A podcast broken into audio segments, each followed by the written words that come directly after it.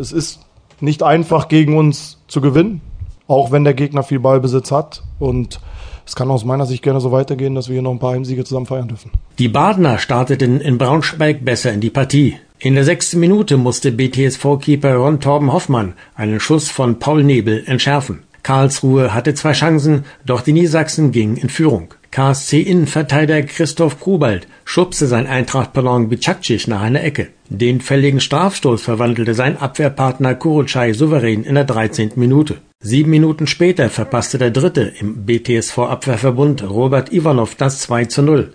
Sein Kopfball flog am Tor vorbei. Der KSC hatte den Ball, operierte aber meist mit langen Schlägen, die die Braunschweiger samt und sonders rausköpfen. Die Scherning Elf attackierte die Gäste erst ab der Mittellinie und verdichtete das Spiel geschickt. Das Ergebnis eine tempo- und chancenarme Partie. Das änderte sich ab der 72. Minute, weil sich jetzt auch die Braunschweiger wieder in der Offensive zeigten. Zunächst scheiterten Fabio Kaufmann in der 72.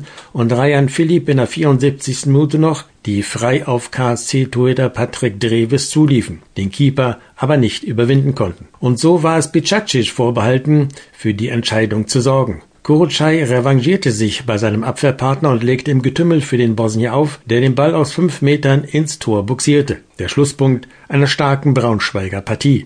Eintracht-Trainer Daniel Scherning sah sein Konzept voll und ganz aufgegangen. Wir müssen uns nicht schämen, dass wir so ein Spiel über Standardsituation heute gewinnen. Gegen eine Mannschaft, deren Stärke, glaube ich, Flanken oder eine der Stärken Flanken und, und auch eine gute Boxbesetzung äh, ist, haben wir sehr, sehr aufmerksam und gut verteidigt. Wir waren in beiden Strafräumen gut auf zweite Bälle und haben so uns diesen Sieg auch ein Stück weit verdient. Die Blau-Gelben haben sich mit dem 2 zu 0 wieder Luft im Abstiegskampf verschafft. Am kommenden Sonntag geht es für die Löwen zu Spitzenreiter St. Pauli ans Millantor. Anstoß ist dann um 13.30 Uhr.